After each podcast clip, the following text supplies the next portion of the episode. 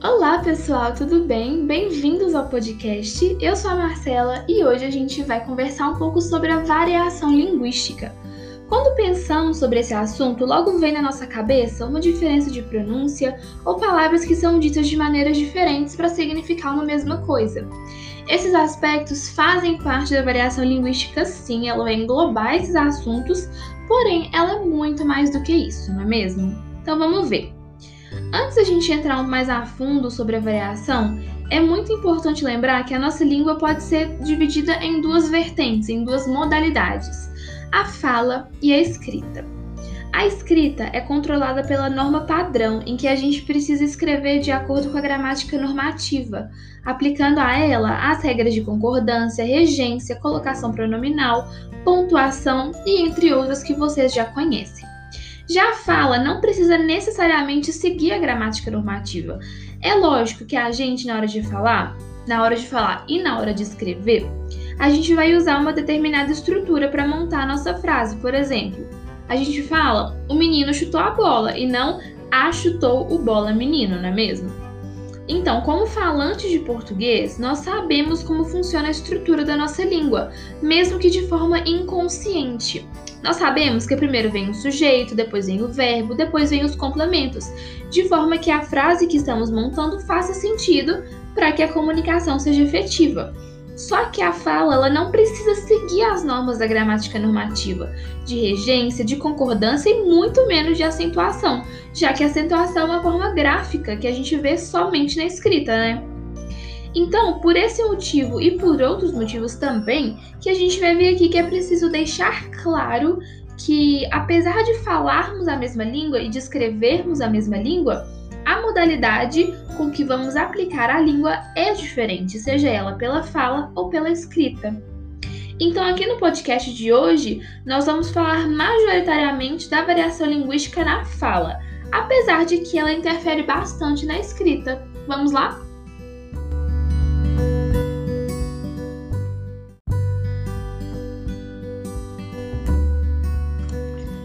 Pessoal, vamos lá?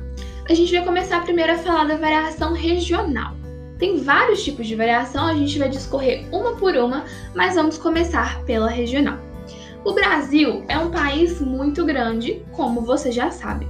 Então é claro que uma pessoa lá do Nordeste não vai falar do mesmo jeito de uma pessoa do Norte, que também não vai falar do mesmo jeito de uma pessoa do Sul, do Sudeste, nem do Centro-Oeste. E dentro das próprias regiões, os estados e as cidades falam de forma diferente entre si. Isso porque a fala ela é muito individual, ela é única, entende? As pessoas falam do jeito que elas conseguem se expressar. A gente vai falar um pouco mais disso.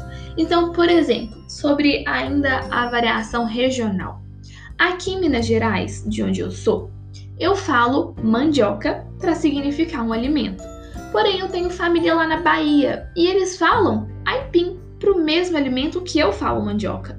E ainda existem regiões do Brasil que falam macaxeira para esse mesmo alimento. Então a gente vê que nada é uma verdade absoluta. O que é mandioca para mim, para o baiano é aipim, para uma pessoa do norte pode ser macaxeira. E a gente tem que entender e aceitar a realidade da nossa língua para não beirar o preconceito linguístico. A mesma coisa acontece com, por exemplo, para mim, a mexerica. Eu tenho amigos que falam tangerina, eu conheço pessoas que falam bergamota e até mesmo mimosa para uma mesma fruta, não é mesmo? Nós também temos aqui no Brasil o famoso dilema entre bolacha e biscoito.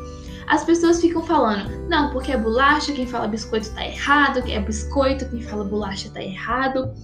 E a gente tem que entender de uma vez por todas que não existe certo nem errado no português.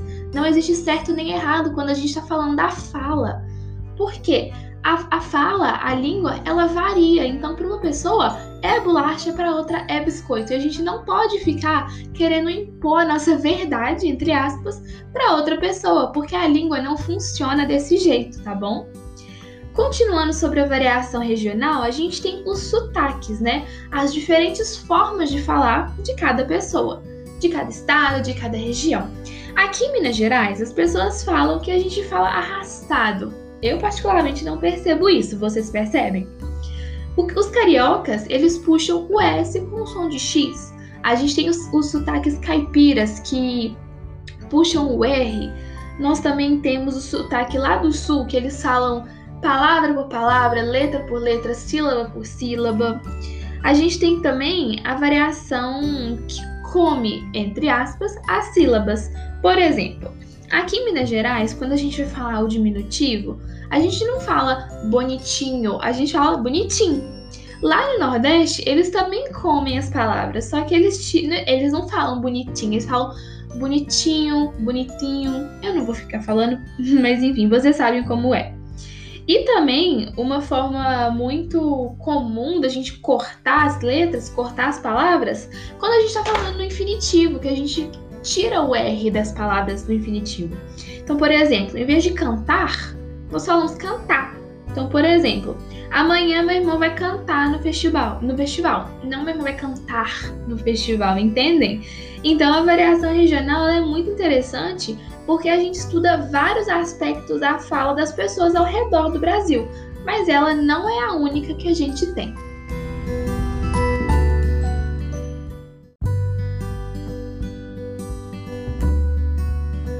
Gente, vamos falar agora da variação histórica. Ela diz respeito sobre a evolução da língua ao longo do tempo. Se a gente pega, por exemplo, a Carta de Pero Vaz de Caminha, que foi o primeiro documento escrito histórico aqui no Brasil, e compara com um livro do século XIX, a gente percebe que nesse intervalo de tempo a língua mudou muito, a língua evoluiu. A mesma coisa acontece se a gente pega esses dois documentos e compara com o livro daqui de 2021. Isso acontece porque a língua evolui, a língua ela não é engessada, a língua está em constante movimento e constante transformação. Eu estou pegando aqui o exemplo da escrita porque a gente não tem nada documentado, né, com uma forma de perceber a fala daquelas pessoas de 1500. Mas se a gente pega até mesmo um vídeo de uma pessoa lá dos anos 70, dos anos 80 e compara com hoje em dia, a língua evoluiu, a fala evoluiu, novas gírias surgiram, novas gírias deixaram de surgir, foram usadas, deixaram de ser usadas. Então a língua, ela tá o tempo todo se movimentando, ela tá o tempo todo evoluindo, se transformando de acordo com a necessidade do falante. Se a gente pega um exemplo, então, quando em uma, uma conversa nós estamos nos referindo a uma segunda pessoa, que no caso hoje em dia é o você. Esse pronome já sofreu muita transformação ao longo do tempo. Há muito tempo atrás, falavam vossa mercê. Depois passou para vós me ser. Depois para você e hoje em dia nós falamos você. Porém, em algumas situações as pessoas usam somente o se não é mesmo? Então a gente pode ver que a língua ela tá movimentando, ela tá se transformando e nós somos prova disso, porque se a gente pega, não vamos longe, se você pega o seu avô ou a sua avó e conversa com eles, o linguajar deles é diferente, porque eles são de outro tempo e eles apesar da língua ter evoluído, eles mantiveram esse vocabulário para eles. E é como eles se comunicam e produzem sentido. E não tá errado, entendem?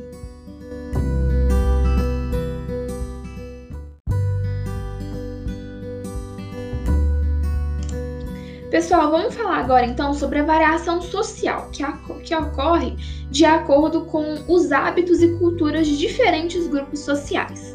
Esse tipo de variação ocorre porque diferentes grupos possuem diferentes interesses, diferentes modos de falar, diferentes atuações, diferentes experiências. Então, por exemplo, um grupo de advogados apresenta o mesmo léxico, não é mesmo? Apresenta então o mesmo vocabulário, o mesmo modo de falar, o mesmo modo de se portar, não é mesmo? Enquanto isso, eu, como estudante de letras, eu não tenho o mesmo conhecimento que um advogado. Eu não conheço sobre as leis, sobre os documentos, tudo que eles estudam. Ao mesmo, ao mesmo tempo, eles não têm mesmo conhecimento do que eu para minha área de conhecimento, não é mesmo? Então, eu conheço termos da educação, termos da língua, da literatura que eles talvez não tenham acesso.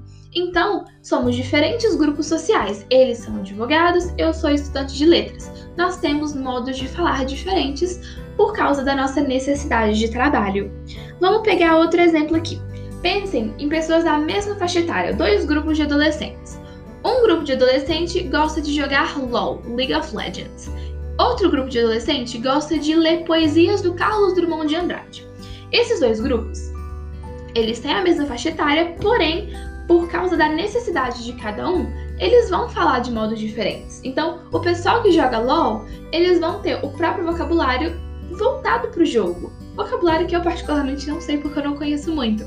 Porém, para as poesias de Drummond, a gente vai ter um vocabulário como eu lírico, narrativa, poesia, o narrador drummondiano, o eu lírico drummondiano. Então, a gente vai ter várias formas de falar, entendeu? Por isso que a língua vai variar. A língua é muito linda porque ela varia de acordo com a necessidade do falante. Então, se o falante está precisando disso aqui, ele vai lá e vai inventar uma palavra para aquilo. Ele vai conseguir fazer uma forma de suprir essa necessidade de falar por meio da língua, o que é muito legal. Mas vamos então conhecer mais uma forma de variação, pessoal.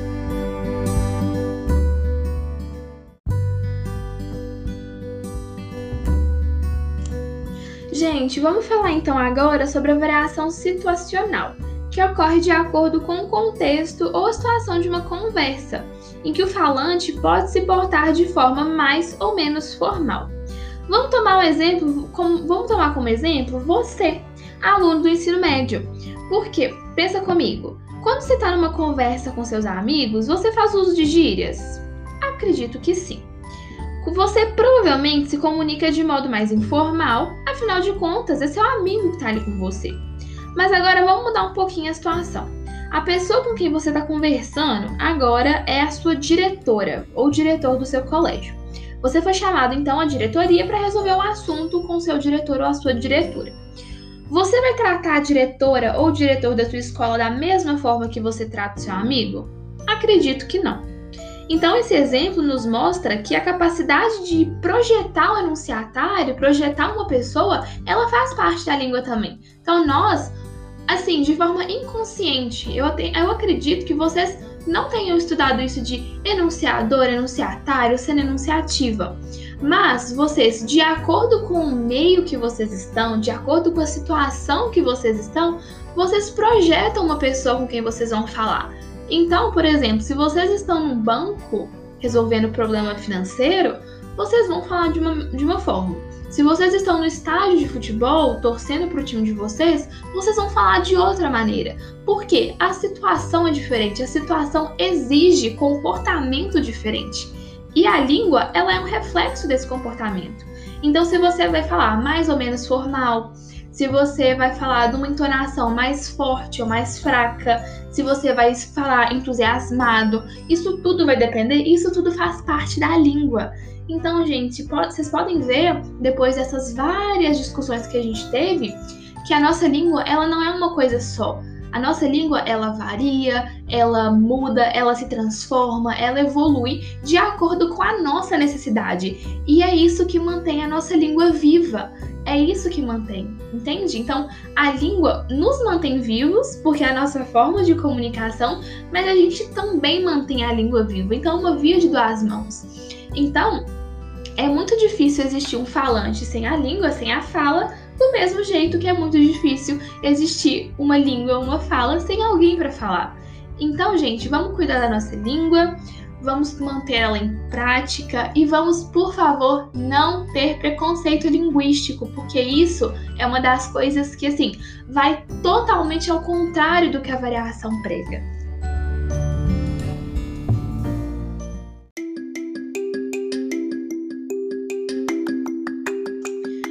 Pessoal, então, depois dessas reflexões, a gente pode perceber que a nossa língua ela é muito legal de estudar, ela é muito ampla e a fala, né, o modo como a gente fala, pode interferir na escrita.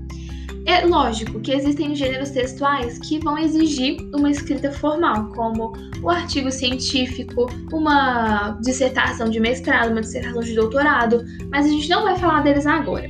Pensa comigo sobre uma conversa de WhatsApp, você e seu amigo, né? Porque se for você e o seu patrão, você e sua diretora, você vai tentar se portar de uma forma mais formal.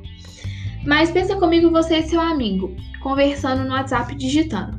Vocês não se importam de, por exemplo, colocar ponto final em cada, em cada final de frase. Normalmente não colocam vírgula, não fazem concordância, não faz, não colocam acento, abreviam as coisas. Então, tudo isso é exemplo de como que a fala interfere em alguns gêneros textuais. Por quê? O WhatsApp, dependendo de com quem você conversa, ele é informal, então você não se preocupa em seguir essas regras. Mas é lógico, você no WhatsApp, com seu amigo, você escreve de um jeito inspirado na fala, você reflete a sua fala na sua escrita, você projeta, né? Mas, por exemplo, você, na sua mesma idade, se você está fazendo uma redação para o Enem, você não vai falar, do, você não vai escrever do mesmo jeito que você escreve no WhatsApp com seu colega. Entendem o que eu quero dizer? A fala, ela interfere muito, mas a gente continua tendo essas duas modalidades, a fala e a escrita, mesmo que uma interfira na outra. Entendem?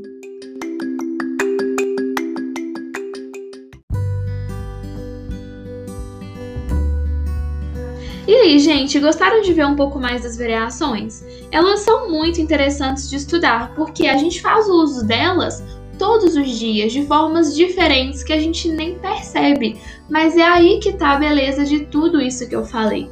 Como nós somos nativos de português, nós falamos português inconscientemente, a gente não percebe isso, essas variações, essas pequenas mudanças da língua. E assim, é uma das coisas mais lindas que tem, porque a língua é um dos nossos bens mais preciosos. Então é isso, eu espero que vocês tenham gostado, eu espero que eu tenha contribuído de alguma forma para vocês. Aqueles que ouviram até agora, muito obrigada, ótimos estudos e até uma próxima oportunidade. Tchau, tchau!